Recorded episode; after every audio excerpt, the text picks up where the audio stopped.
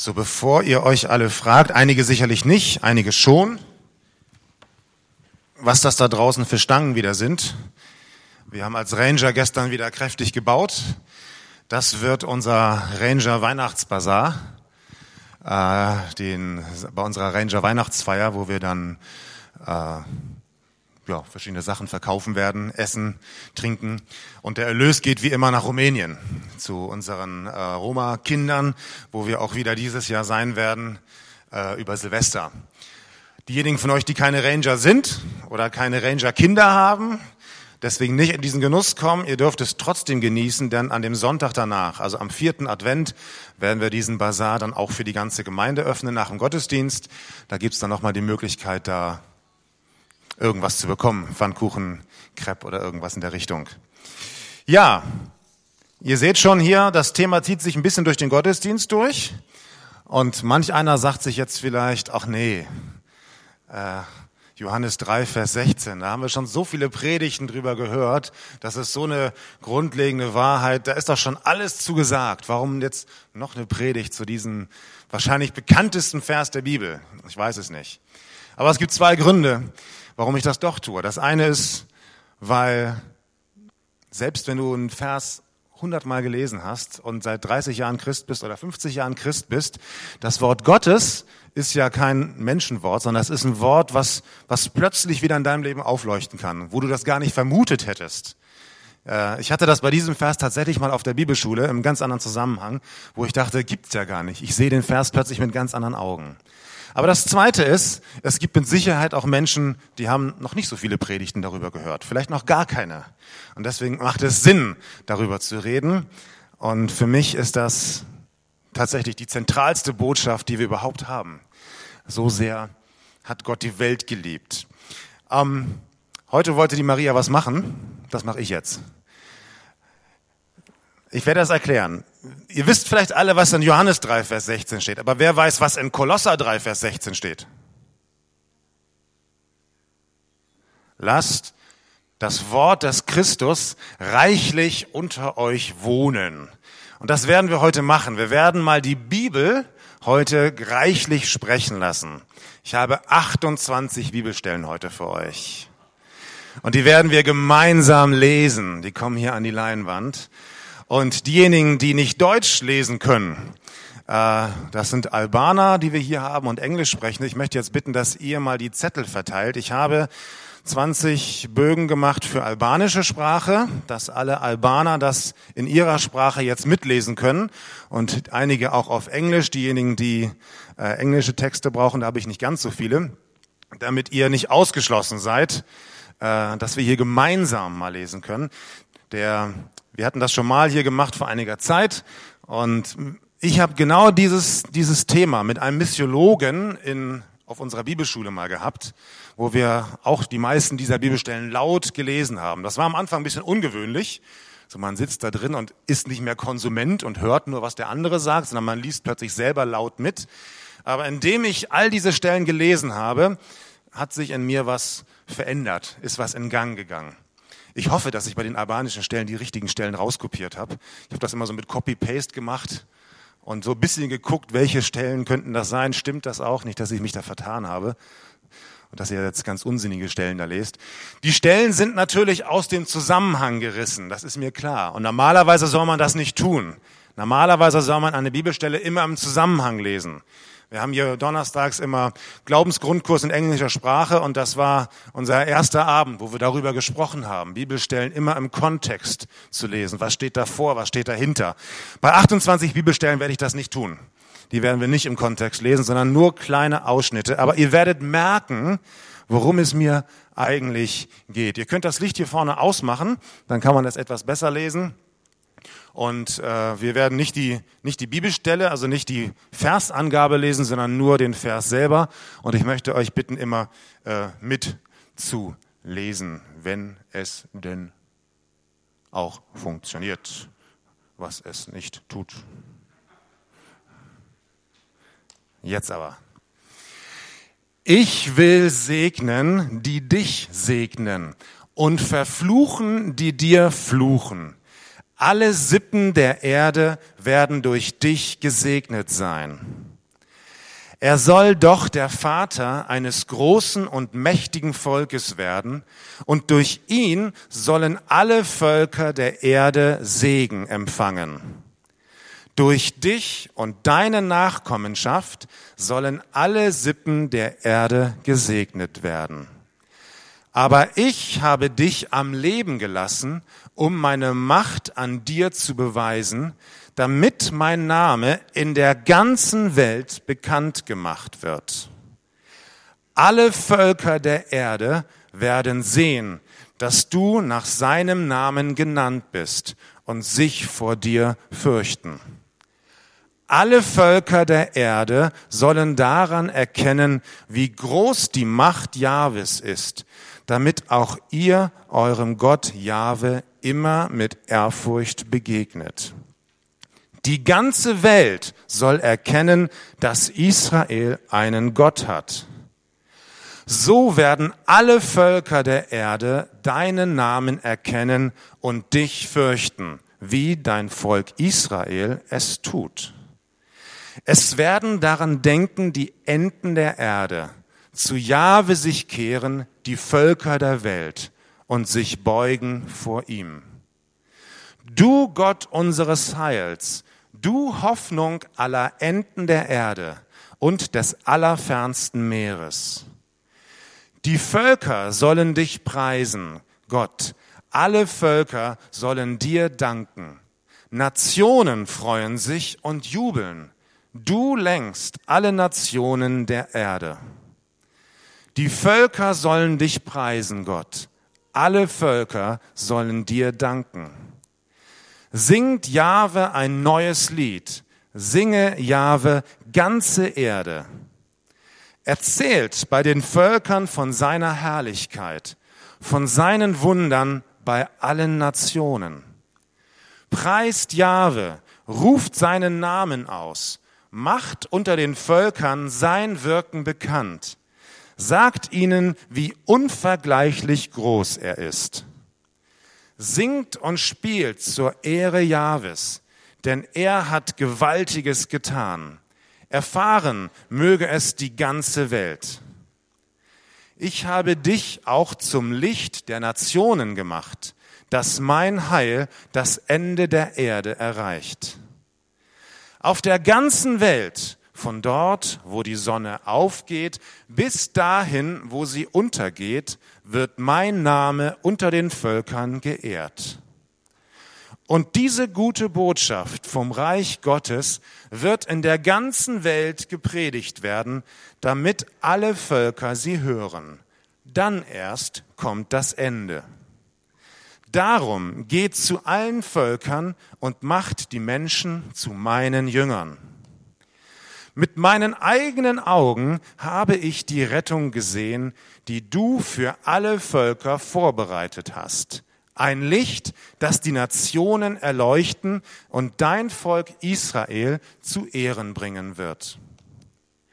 Und in seinem Namen wird man allen Völkern, angefangen in Jerusalem, predigen, dass sie zu Gott umkehren sollen, um Vergebung der Sünden empfangen zu können. Wenn aber der Heilige Geist auf euch gekommen ist, werdet ihr Kraft empfangen und als meine Zeugen auftreten. In Jerusalem, in ganz Judäa und Samarien und bis in den letzten Winkel der Erde. Damit auch die übrigen Menschen nach mir fragen, die Menschen aller Völker, die ich zu meinem Eigentum erklärt habe. Er hat uns in seiner Gnade zu Aposteln gemacht und uns beauftragt, Menschen aus allen Völkern zum Gehorsam des Glaubens zu führen. Nur deshalb habe ich dich als Herrscher auftreten lassen, um dir meine Macht zu demonstrieren und meinen Namen in der ganzen Welt bekannt zu machen. Und mit deinem vergossenen Blut hast du Menschen erkauft, Menschen aus allen Stämmen und Völkern, aus jeder Sprache und Kultur. Danach sah ich eine riesige Menschenmenge aus allen Stämmen und Völkern, Sprachen und Kulturen. Es waren so viele, dass niemand sie zählen konnte. Tja, das war eine ganze Menge.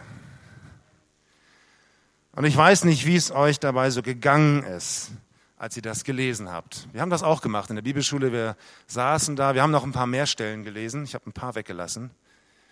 Und irgendwann dachte ich, ist ja unglaublich. Gott hat ja immer schon von Anfang an alle Nationen im Blick gehabt. In meinem Verständnis, das habe ich nicht so deutlich formuliert, dachte ich immer, zuerst hat Gott Geschichte mit Israel gemacht. Das war sein auserwähltes Volk, das ist sein auserwähltes Volk. Wir lesen in der Bibel sehr viel darüber. Und dann kam Jesus und dann war sozusagen die ganze Welt im Blick Gottes. Aber wenn ich die Bibelstellen hier lese, stelle ich fest, von Anfang an, schon bei Abraham, schon immer hat Gott alle Völker im Blick gehabt. Er wollte alle Nationen lieben. Eigentlich müsste man, und das steht ja hier auch in Johannes 3, Vers 16, so sehr hat Gott die Welt geliebt. Nicht die zukünftigen Christen, nicht die Juden, nicht Israel, sondern die Welt. Und man könnte fast einfügen, so sehr hat Gott schon immer die Welt geliebt, dass er seinen Sohn sandte. Ich finde, das ist, ist, schon, ähm, ist schon gewaltig. Auch über all die Jahrhunderte. Ich glaube, es war immer schon möglich für alle Menschen auf der Erde, Gott kennenzulernen. Nicht in der Form, wie wir das können durch Jesus Christus. Das ist wahr. Jesus Christus hat uns gezeigt, wer Gott ist. Und in der Form können wir das nur durch ihn feststellen. Aber ich glaube, es war immer möglich, zu allen Zeiten und zu allen Jahrhunderten, dass Menschen dem lebendigen Gott begegnen konnten. Und dass sie verstehen konnten, was ist ein Götze, was ist ein toter Gott und gibt es einen lebendigen Gott. Ich glaube, dass Gott immer schon die Völker im Blick hatte und dass es möglich war. Ich glaube auch, dass es Jesus oder Gott nicht nur um den sogenannten Fremdling in Israel ging. Das wird ja zurzeit sehr viel zitiert, diese Bibelstelle, wo es um diese ganzen Flüchtlingsströme geht. Da wird viel Altes Testament zitiert, wo es heißt bei den, bei den Menschen, dass, äh, oder beim Volk Israel, dass sie den Fremdling aufnehmen sollten. Das bezieht sich auf den, der als Ausländer in das Land Israel kommt. Aber ich glaube, es ging nicht nur um den Fremdling in Israel, es ging auch um die Fremdlinge außerhalb von Israel. Israel selber sollte auch immer ein Zeugnis sein für die Nation, auch schon damals. Ja, und nicht alle bekriegen und fertig machen. Das war manchmal nötig. Sie haben sehr viel Krieg geführt. Aber eigentlich war der Plan Gottes, dass, dass das Volk Israel ein Licht ist, auch für die Nation. Nicht erst seit Jesus, sondern schon vorher. Und es gibt im Alten Testament ja ein ganzes Buch, was einem fremden Volk gewidmet ist. Wir haben vor einigen Wochen, das wurde das in einer Predigt angeschnitten, das Buch Jona. Jona hatte den Auftrag, in die Stadt Ninive zu gehen. Ninive ist das heutige Mosul im Irak. Da gibt es heutzutage fast keine Christen mehr. Ich glaube, die sind alle vertrieben worden oder umgebracht worden. Das ist Ninive und das war damals schon außerhalb von Israel. Und Jona hatte den Auftrag von Gott bekommen, lange bevor Jesus geboren wurde, geh zu dieser Stadt und verkünde, dass sie Buße tun sollen und umkehren sollen zum lebendigen Gott. Das Problem für Gott war nicht die, in Anführungszeichen, böse heidnische Stadt Ninive. Das Problem war der Prophet. Das war Jona. Denn der wollte nicht.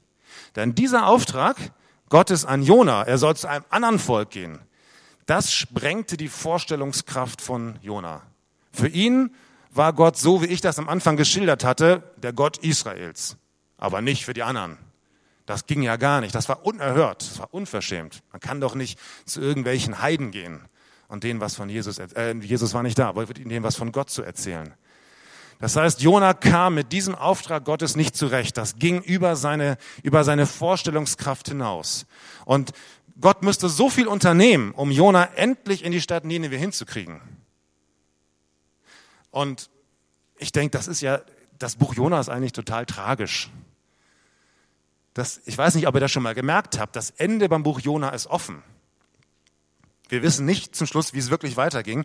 Was wir wissen ist, dass Jona dann sehr widerwärtig mit Hilfe eines großen Fisches dann doch in Ninive landete, dort im heutigen Irak, und von Gott erzählt hat.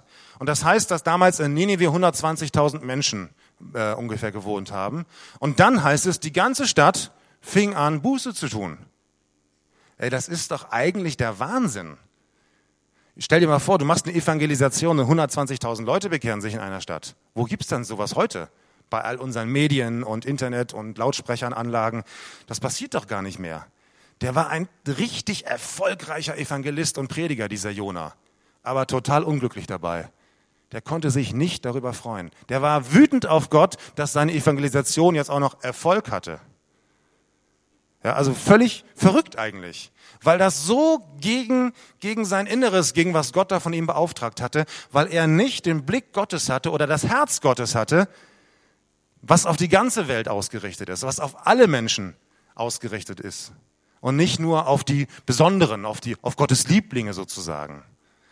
Ich finde das, das Buch Jona ist erstaunlich. Lange vor Christus hat sich Gott so um diese Menschen dort gekümmert. Und das ist ja jetzt nur ein Buch. Ich glaube nicht, dass die Bibel alles aufschreibt oder dass in der Bibel alles aufgeschrieben ist, was äh, auf der Welt passiert ist. Das kann ja sein, und da gehe ich von aus, dass Gott noch viel mehr Propheten in andere Länder geschickt hatte, dass Gott noch viel mehr getan hat, damit andere Völker ihn kennenlernen konnten. Und ein Beispiel ist uns als komplettes Buch in der Bibel überliefert. Aber das ist gut, dass, das, dass, dass wir das lesen können, dass wir sehen, wie Gottes Herz, Herzschlag schon im Alten Testament die ganze Zeit war. Heute haben wir das Problem nicht, dass äh, Gott uns irgendwie in so eine Stadt bringen muss, nach Ninive. Heute bringt Gott Ninive zu uns. Heute sind viele Menschen, die in unser Land kommen, aus allen möglichen Ländern und Nationen. Die Frage ist jetzt, wie reagieren denn wir sind wir auch so kleine Jonas, in Wirklichkeit so ganz tief in unserem Herzen.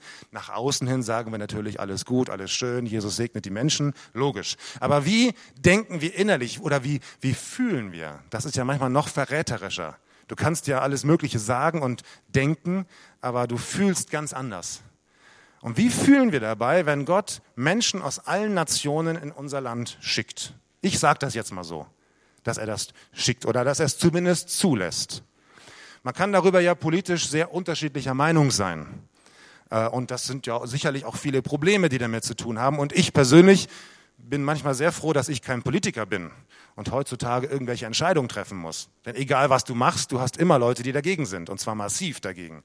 Das wird, glaube ich, nicht einfach. Aber es ist ja nicht unsere Aufgabe, auch nicht meine Aufgabe, hier in dieser Gemeinde politisch tätig zu sein oder irgendwelche klugen Sprüche zu geben, was die anderen Politiker tun sollen, sondern meine Aufgabe ist es, ein Licht zu sein und von Jesus zu erzählen. Und die Frage ist jetzt, bin ich so ein Jonah, der total unzufrieden damit ist, dass Gott Nineveh zu uns gebracht hat? Und sage ich, nee, das kann doch nicht sein. Na gut, dann helfen wir halt, dann reden wir halt von Jesus. Ach Mist, jetzt bekehren die sich auch noch. Nein, das kann doch nicht sein. Das sind ja alles wieder Probleme und so viel Geld haben wir gar nicht. Wie soll man das alles lösen? Wie soll man das machen? Außerdem stört uns das gewaltig in unserem Wohlstandsschlaf. Plötzlich wird es ein bisschen unbequem. Plötzlich laufen die Dinge nicht mehr so geordnet weiter, wie wir das bisher gedacht haben. Ich persönlich bin davon begeistert. Ich mag das, wenn manchmal Dinge außer, aus, aus den Fugen geraten, wenn unsere Welt mal so ein bisschen erschüttert wird, weil man dann nochmal neu nachdenkt, nochmal neu überlegt, was hat Gott eigentlich gesagt? Worum geht es eigentlich? Im Grunde genommen. Was ist eigentlich wichtig? Was ist eigentlich entscheidend? Früher, und das gebe ich auch gerne zu, das war bei mir auch so, war Mission, das war das, was die professionellen Missionare gemacht haben. Das waren die da draußen auf dem Missionsfeld. Die haben Mission gemacht. Wir haben das hier unterstützt. Wir haben Geld gespendet für die Fellmetter Mission und damit war Mission abgehakt. Fertig. Geht uns nichts an. Ab und an haben wir vielleicht mal hier eine Evangelisation gemacht, so eine besondere Veranstaltung einmal im Jahr oder einmal in fünf Jahren, wo wir dann mal unsere Freunde eingeladen haben und uns gewundert haben, dass die gar nicht kommen. Und das war dann unsere Art von Mission. Das war alles. Aber Mission, und das glaube ich, bei dieser ganzen Fülle von alten Bibelstellen, die ich gerade gelesen habe, Mission ist der Herzschlag Gottes. Das ist das, wo Gott Gottes Herz wirklich pumpt. Und das ist für mich nicht nur eine rhetorische Floskel für so eine Predigt, sondern ich glaube das wirklich. Ich glaube, Mission ist das, was Gott eigentlich will. Das ist das, was Gott bewegt in seinem Herzen, wenn man davon von Herzen sprechen kann. Und wenn wir uns überlegen, wir feiern ja bald wieder Weihnachten. Und da ist die Situation vielleicht ähnlich wie heutzutage. Als Gott seine größte Mission startete, nämlich die ganze Welt zu erlösen, sprich er sandte Jesus Christus. Das heißt in, in Johannes, das Wort wurde Fleisch oder Gott wurde Fleisch. Der theologische Fachausdruck ist Inkarnation ins Fleisch hineinkommen. Gott kam ins Fleisch. Gott wurde Mensch. Das war seine Mission. Und da kam eine Zeit, wo eigentlich alles in Bewegung war. Die riesige Volkszählung. Alle Menschen waren unterwegs in irgendeine, in ihrer Heimatstadt und alle Läden waren überfüllt. Alle Kneipen, alle, alle Hotels, alle Herbergen, alles war dicht. War nur noch Platz für einen Stall für Jesus. Wenn man sich so manche Bilder anschaut, von den Flüchtlingsströmen kann ich mir vorstellen, das ist ähnlich gewesen. Eine ganz ähnliche Zeit, wo Gott seine Mission gestartet hat. Es gibt im, im neuen Horizont der Royal Ranger ein Bild vom Bundescamp von oben, so eine Luftaufnahme, Bundescamp, 15.000 Ranger, ey, das war genial, das war gewaltig. Und alle haben gestaunt, Mensch, 15.000, das ist ja eine ganze Stadt, die muss versorgt werden, da muss Wasser hin, da muss Wasser wieder weg und all sowas und Essen und Trinken. Daneben ist ein Bild von einem Flüchtlingscamp in Jordanien mit 85.000 Teilnehmern. Das steht hier in der Mitte, könnt ihr mal nachlesen. 85.000 Camps oder 85.000 Menschen in einem Camp. Was ist das wohl? Manchmal denke ich, wenn Jesus heute auf die Welt gekommen wäre, wenn Weihnachten heute stattfinden würde, ich glaube, er wäre in einem Flüchtlingsheim geboren, in einem Flüchtlingscamp. Ich glaube, das wäre der richtige Ort gewesen heutzutage, wo der Retter der Welt geboren wird. Und das hätten wahrscheinlich die meisten von uns gar nicht mitgekriegt, weil wer interessiert sich schon für irgendwelche Flüchtlingscamps irgendwo? Damals haben das auch die Menschen nicht mitgekriegt. Die einzigen, die es mitgekriegt haben, waren die sehr, sehr einfachen Leute, die Hirten. Hirten. Die Hirten, die wurden von den Engeln unterrichtet und die haben das mitgekriegt, was da passiert ist in so einem Stall. Für die anderen war das völlig total unbedeutend. Was interessiert mich irgendeine Geburt in irgendeinem Stall? Aber Gott startete so seine Mission. So fing Mission dieser Welt an, so fing Weltmission richtig an. Und da auch wirklich nicht nur mit, mit Umkehr zu Gott, mit Hinwendung zu Gott, sondern mit Erlösung. Erlösung für unsere Sünden. Und das, das Tragische ist, bei aller Romantik, die ich auch liebe an Weihnachten, ich mag es, Kerzen aufzustellen, ich mag äh, weihnachtliche Dekoration, äh, ich mag äh, Lichter am Tannenbaum und was weiß ich, ich finde das alles schön. Aber Jesus ist nicht gekommen, um uns ein romantisches Weihnachtsfest zu bescheren, sondern Jesus ist geboren, um zu sterben. Das war von Anfang an das Ziel. Der ist gekommen, ist geboren worden, nur mit dem Ziel eigentlich zu sterben. Und zwar auf sehr grausame Art und Weise. Er opferte sich selbst, heißt es. Es ist nicht nur so, dass Jesus sich viel Mühe gegeben hat. Ja, das sagen wir manchmal. Oh, ich habe mich so bemüht, für die Gemeinde was zu tun. Ich hab, wollte was, was machen oder wollte für Jesus Zeugnis sein. Ich habe mich echt bemüht. Oder aber wir sagen, boah, wir haben echt Großartiges geleistet. Jesus hat nicht Großartiges geleistet. Hat sich nicht Mühe gegeben. Der hat sich selber geopfert. Der ist gestorben. Und ich frage mich manchmal, was schlimmer war. Die Schmerzen, die wohl wirklich brutal gewesen sein müssen, an denen er ja letztendlich gestorben ist.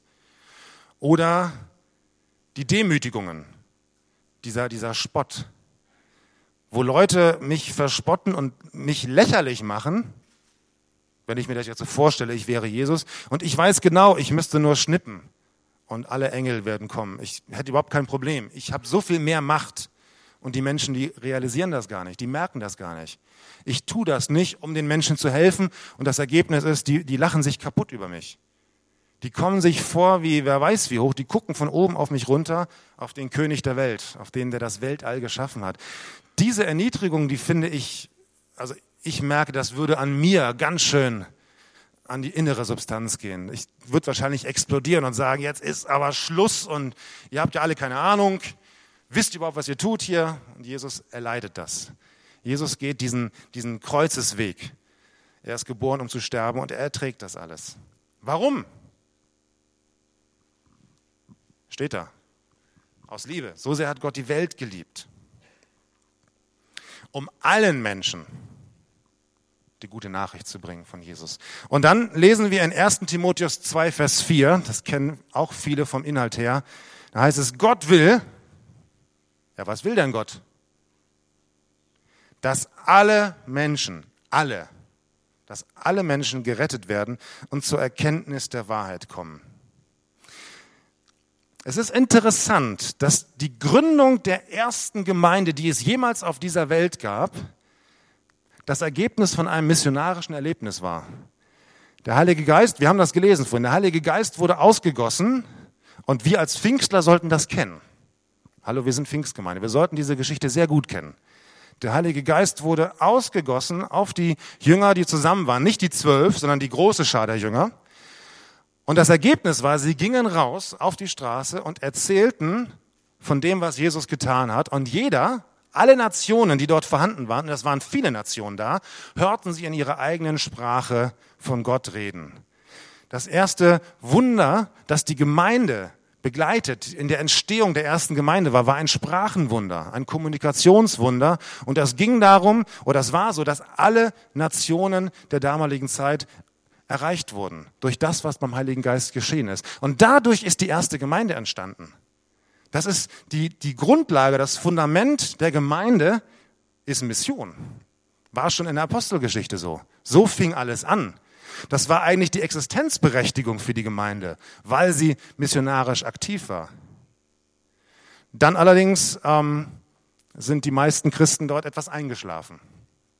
Die fanden das toll. Da haben sich 3000 Leute bekehrt an einem Tag die sind nicht alle in Jerusalem geblieben. Viele sind auch wieder zurück in ihre eigenen Länder gegangen, in ihre eigenen Städte.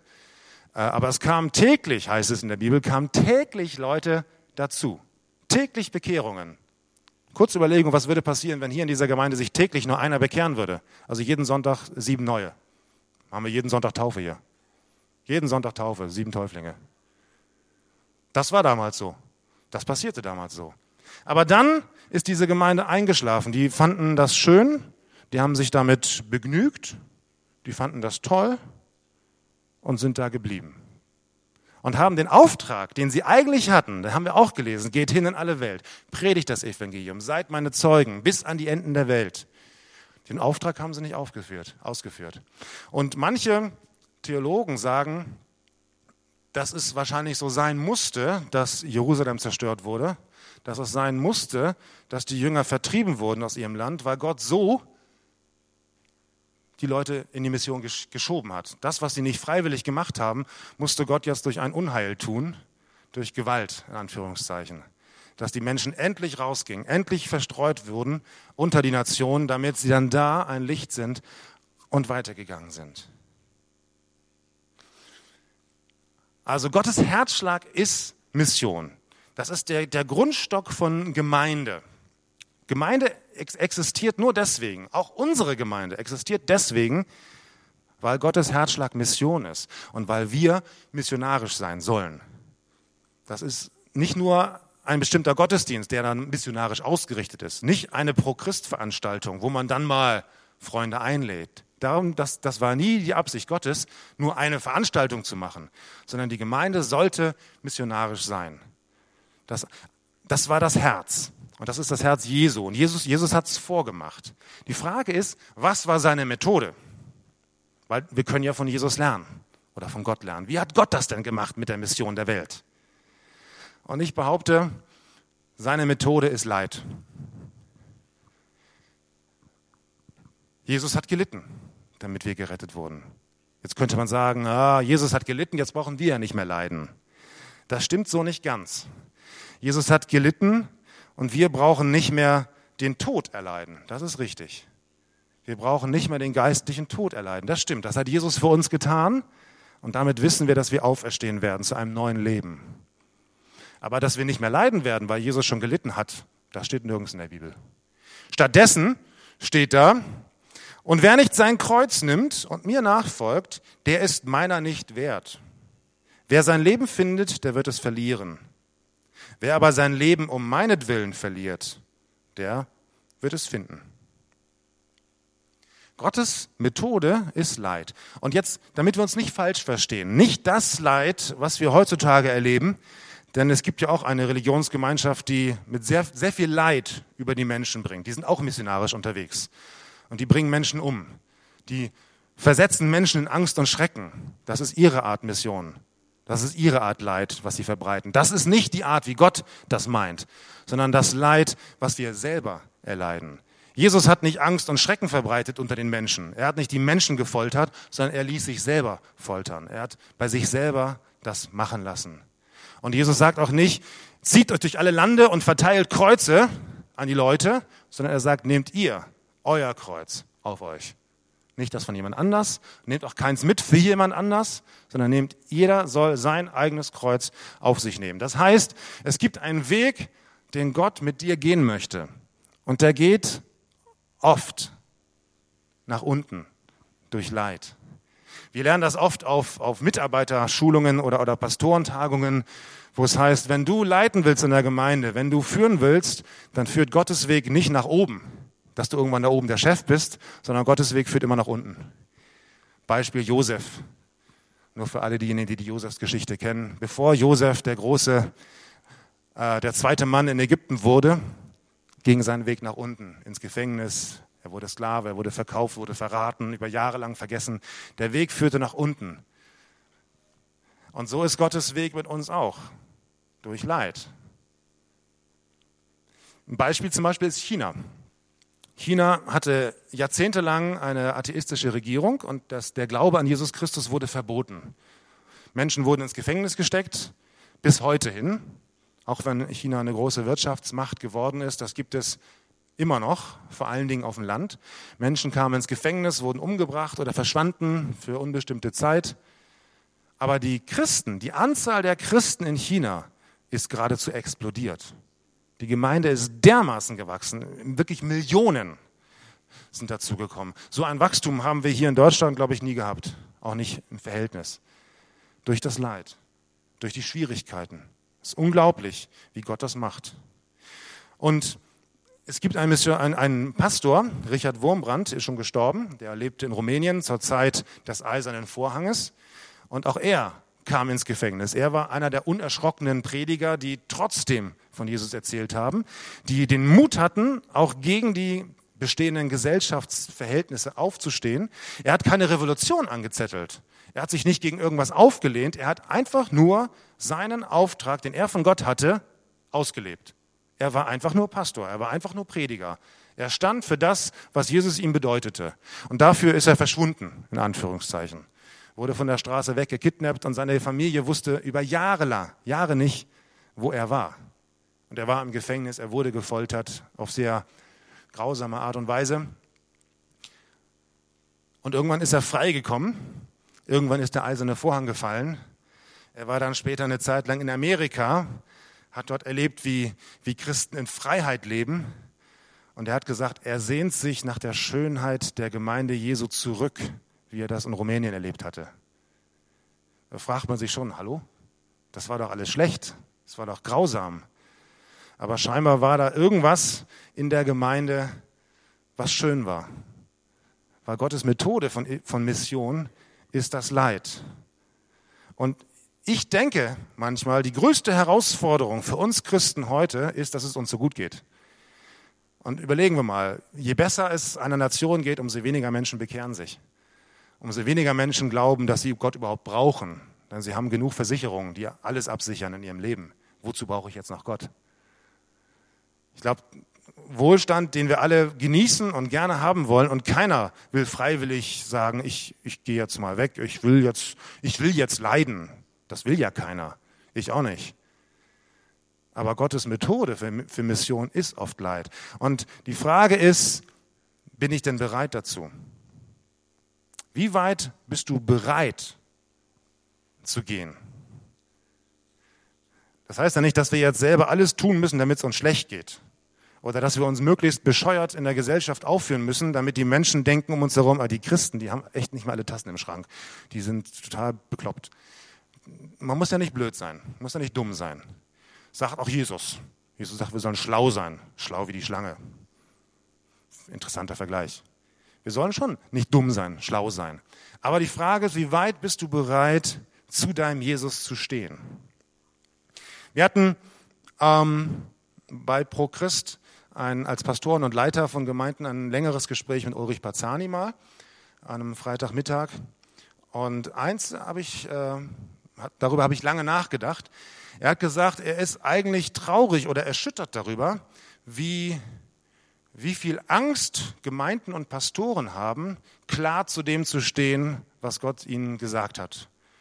Die meisten Gemeinden sind so bemüht, gesellschaftlich gut dazustehen, nicht anzuecken, sich nicht zu blamieren, irgendwie gesellschaftlich anerkannt zu sein, dass sie keinen Mut mehr haben, etwas für Jesus zu tun. Und sie beschneiden sich selber in sämtlichen Predigten, in allem, was sie sagen. Sie gucken immer, ist das politisch korrekt? Darf ich das heute so sagen? Und sie haben eine irrsinnige Angst davor, dass irgendjemand sich mal über sie aufregen könnte, dass es plötzlich anstrengend werden könnte, ein Christ zu sein. Wir versuchen, den, diesen leichten Weg immer zu gehen. Und er hat gesagt, Gemeinde muss wieder mutig werden. Die müssen sich wieder was trauen. Die müssen sich wieder trauen, zu dem zu stehen, was Jesus sagt. Die Frage ist aber jetzt mal nicht an die ganze Gemeinde, was machen wir als ganze Gemeinde, sondern wie positionierst du dich persönlich? So ganz persönlich. Bist du ein Fan von Jesus oder bist du ein Nachfolger? Wir hatten das mal vor einigen Jahren in der Jugend. Not a fan. Jesus braucht keine Fans. Jesus braucht niemanden, der ihm zujubelt vom Seitenrand. Ja, mit irgendeinem großen Banner, BVB, Jesus lebt. Jesus braucht keine Fans. Jesus will Spieler haben. Der will, dass du aufs Spielfeld kommst. Der will dich dabei haben. Er will, dass du ihm nachfolgst und dass du kein, kein Fan bist. Oder sind wir doch alle innerlich so kleine Jonas, die sagen, ah nee, eigentlich will ich das alles nicht. Eigentlich will ich gar nicht für die Menschen da sein. Eigentlich interessiert mich das gar nicht, wie es den anderen Menschen geht. Und das ist tatsächlich nicht einfach. Ich kenne das auch. Ähm, wenn man mal so ein paar brenzlige Themen anspricht. Der Ulrich Pazani hat das auch gesagt. Er sagt zum Beispiel, er wird immer auf das Thema Homosexualität reduziert. Die Leute googeln ihn und stellen fest, dass er da mal irgendwann was gesagt hat und sofort sprechen ihn alle Menschen daraufhin an. Er sagt, das ist überhaupt nicht sein Thema eigentlich. Da redet er so gut wie gar nicht drüber. Das ist ihm auch nicht so wichtig. Das kommt auch in der Bibel sel relativ selten vor. Aber ihm wird da ein Thema aufgedrängt, weil er da einmal was zugesagt hat. Das ist nicht einfach in unserer Gesellschaft dazu zu stehen, was ich glaube. Oder überhaupt einen eigenen Glauben zu haben. Manchmal ist sogar der eigene Glaube an Jesus Christus schon so angepasst, schon so ähm, in die Form gedrückt, wie das in unsere Gesellschaft reinpasst, das entspricht nicht mehr unbedingt in jedem Punkt dem, was Jesus mal gesagt hat oder was die Menschen früher mal geglaubt haben. Wir sind da schon sehr, sehr stromlinienförmig geworden in manchen Dingen, vielleicht auch ohne es zu merken. Das ist nicht einfach, das stimmt. Das gebe ich ja unumwunden zu. Das geht mir auch so. Aber, und jetzt hole ich mal wieder hier die Pfingstler raus. Wir sind Pfingstler. Und wir haben gerade gelesen, dass Jesus oder dass Gott seinen Heiligen Geist ausgegossen hat, damit, oder das heißt eigentlich, ihr werdet meine Zeugen sein, weil ihr meinen Heiligen Geist habt. Das war der Sinn, dass Jesus seinen Heiligen Geist gegeben hat, damals in Apostelgeschichte 2, damals, als die Gemeinde gegründet wurde. Sein Heiliger Geist ist nicht dazu da, dass wir schöne emotionale Gottesdienste haben, dass wir uns wohlfühlen und noch mal ein bisschen enthusiastischer die Lobpreislieder singen können. Das ist nicht das Ziel des Heiligen Geistes. Der Heilige Geist ist uns gegeben als Tröster, als Kraftquelle, damit wir Zeugen sein können, damit wir mutig sein können, damit wir wissen, was wir sagen sollen, damit wir Kraft haben, um ein Licht zu sein, wie wir das heute gesungen haben. Jesus kam als Licht in diese Welt und wir sollen ein Licht sein. Egal wie dunkel das um uns herum ist. Also fangen wir doch mal an, auch mal wirklich Pfingstler zu sein. Und zwar in diesem Sinne, dass wir uns den Heiligen Geist, dass wir erkennen, dass der uns begaben möchte, ausrüsten möchte, damit wir in unserer Gesellschaft nicht unbedingt politisch korrekt sein müssen, sondern gucken, was steht in der Bibel, was sagt Gott. Und dann sagen wir das weiter. Nicht manipulativ, nicht gewaltsam, nicht arrogant, nicht von oben herab, aber ganz ehrlich. Man muss noch nicht mal sagen, ich habe Recht und du hast Unrecht. Du kannst einfach nur sagen, ich glaube das. Ich habe dies und jenes erlebt. Das ist mein Erlebnis, meine persönliche Überzeugung. Und ich sage sie dir einfach weiter. Selbst das fällt vielen schon sehr schwer, weil es auch schwer ist. Aber Gott gibt uns seinen Heiligen Geist, um uns zu helfen. Also in dem Sinne möchte ich uns alle ermutigen, lasst uns mal Pfingstler sein. Ich glaube, dass Gott, dass wir lange genug ruhig waren, lange genug schöne Gemeindestunden hatten, schöne Gemeinde hatten, lange genug unserem in Anführungszeichen geistlichen Kirchenschlaf hatten. Wir können es uns gar nicht mehr leisten, nicht Mission zu betreiben. Wir können es uns überhaupt nicht leisten, nicht für Gott da zu sein. Und meine, meine Überzeugung von Christen oder von Gemeindemitgliedern oder von Menschen, die zu einer Gemeinde gehören, ist die, dass jeder Christ, jedes Mitglied, jeder, der an Jesus glaubt, auch ein Mitarbeiter ist. Jeder. Das muss nicht in einer bestimmten Position sein. Ich brauche keinen Titel, kein Amt. Aber Gott fordert jeden auf, ihm nachzufolgen, nicht nur an ihn zu glauben. Das Glauben ist das eine. Und das Nachfolgen, das heißt für mich Mitarbeit. Das heißt, ich tue was, ich mache was, ich gehe mit, ich erzähle, ich tue, ich helfe, ich unterstütze, wie auch immer, was meine Begabungen sind. Aber Jesus möchte, dass wir Nachfolger sind. Jesus möchte, dass wir nicht nur zum Kreuz kommen, wie wir das bei Prochrist gemacht haben, wo wir alle zum Kreuz kamen, wer an Jesus glauben wollte, sondern er möchte, dass wir unser Kreuz auf uns nehmen und losgehen und mitarbeiten. Und ich bin auch der Überzeugung, dass Gott jeden Christen begabt hat. Dass Gott jeden Christen ermutigen möchte und dass Gott für jeden Christen einen Auftrag hat. Für jeden von uns, der hier sitzt, hat Gott einen Auftrag. Und ich möchte euch fragen, kennst du deinen Auftrag von Gott? Weißt du eigentlich, was Gott von dir möchte? Weißt du, was Gott von dir in deinem Leben verlangt? Wir werden alle einmal vor Gott stehen. Und dann sagt Gott, was hast du jetzt mit dem und dem und dem gemacht? Das habe ich dir gesagt, das habe ich dir gegeben. Was hast du damit gemacht? Weißt du das überhaupt? Weißt du, was Gott dir gegeben hat? Kennst du deine Berufung von Gott? Und wenn nicht, sollten wir sie suchen. Dann sollten wir Gott fragen. Und ich garantiere euch, Gott wartet nicht lange.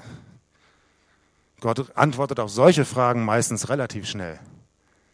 Wenn wir sagen, Gott, hier bin ich, gebrauche mich, zeig mir, was ich tun kann, was möchtest du von mir? Gott antwortet sehr schnell. Es geht nicht immer sofort zu einem Hauptziel. Du bist nicht sofort auf irgendeinem Gipfel. Manchmal ist der Weg etwas länger. Manchmal geht es um Umwege und du erkennst nicht von Anfang an, was Gott so will. Aber Gott sagt dir den nächsten Schritt und den gehst du. Und er sagt dir wieder den nächsten Schritt. Weil Gott einen Auftrag und einen Plan mit deinem Leben hat. Und ich möchte euch fragen, ob ihr diesen Plan kennt und ob du bereit bist, diesen Plan auch zu erfüllen und mitzugehen. Ich war das nicht lange Zeit. Ich habe zu Gott gesagt, als ich 20 war, Gott, ich möchte dir nachfolgen, aber nicht so, nicht so, nicht so und das will ich nicht tun, das will ich auch nicht tun.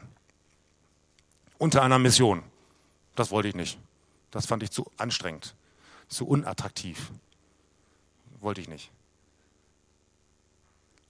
Und die Frage heute ist, wie, wie bereit bist du? Wie weit bist du bereit, Jesus nachzufolgen? Ich möchte das Lobpreisteam bitten, nach vorne zu kommen. Und möchte, dass wir uns die Frage stellen, kenne ich eigentlich Gottes Auftrag, den er mir gegeben hat? Weiß ich, was Gott von mir will? Weißt du, was Gott von dir möchte? Hast du eine Berufung in deinem Leben?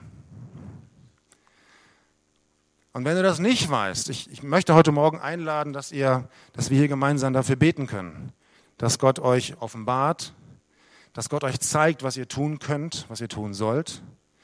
Vielleicht hast du den Heiligen Geist nicht, nicht in der Form erlebt. Und du brauchst den. Du merkst, ich ohne den Heiligen Geist kann ich diesen Auftrag nicht ausführen. Dann lass uns nach vorne kommen und dafür beten, dass der Heilige Geist dich erfüllt. In welcher Form auch immer. In der Hauptsache, um, dass du losgehen kannst, dass du den Auftrag ausführen kannst. Vielleicht sagst du einfach nur, Jesus, ich bin hier, ich weiß nicht, was ich tun kann, aber gebrauche mich. Vielleicht weißt du noch nicht mal, was, was du für Begabung hast, was Gott dir gegeben hat. Dann lass uns doch gemeinsam dafür beten. Bitte steht auf. Ich möchte auch das Seelsorgerteam bitten, soweit ihr da seid, nach vorne zu kommen. Ich bitte auch die Jugendleiter nach vorne zu kommen. Muriel, Matthias, Genau, Tatjana. Und wenn jemand da ist und sagt, ich stehe jetzt hier, ich möchte mich von Gott gebrauchen lassen, ich will ein Teil von Mission sein, ich will, dass Gottes Herzschlag mich auch erreicht, ich stelle mich zur Verfügung, nicht nur als Fan, sondern als Nachfolger. ich möchte wissen, was Gott von mir will, dann kommt jetzt einfach nach vorne und wir beten mit euch und wir segnen euch dafür.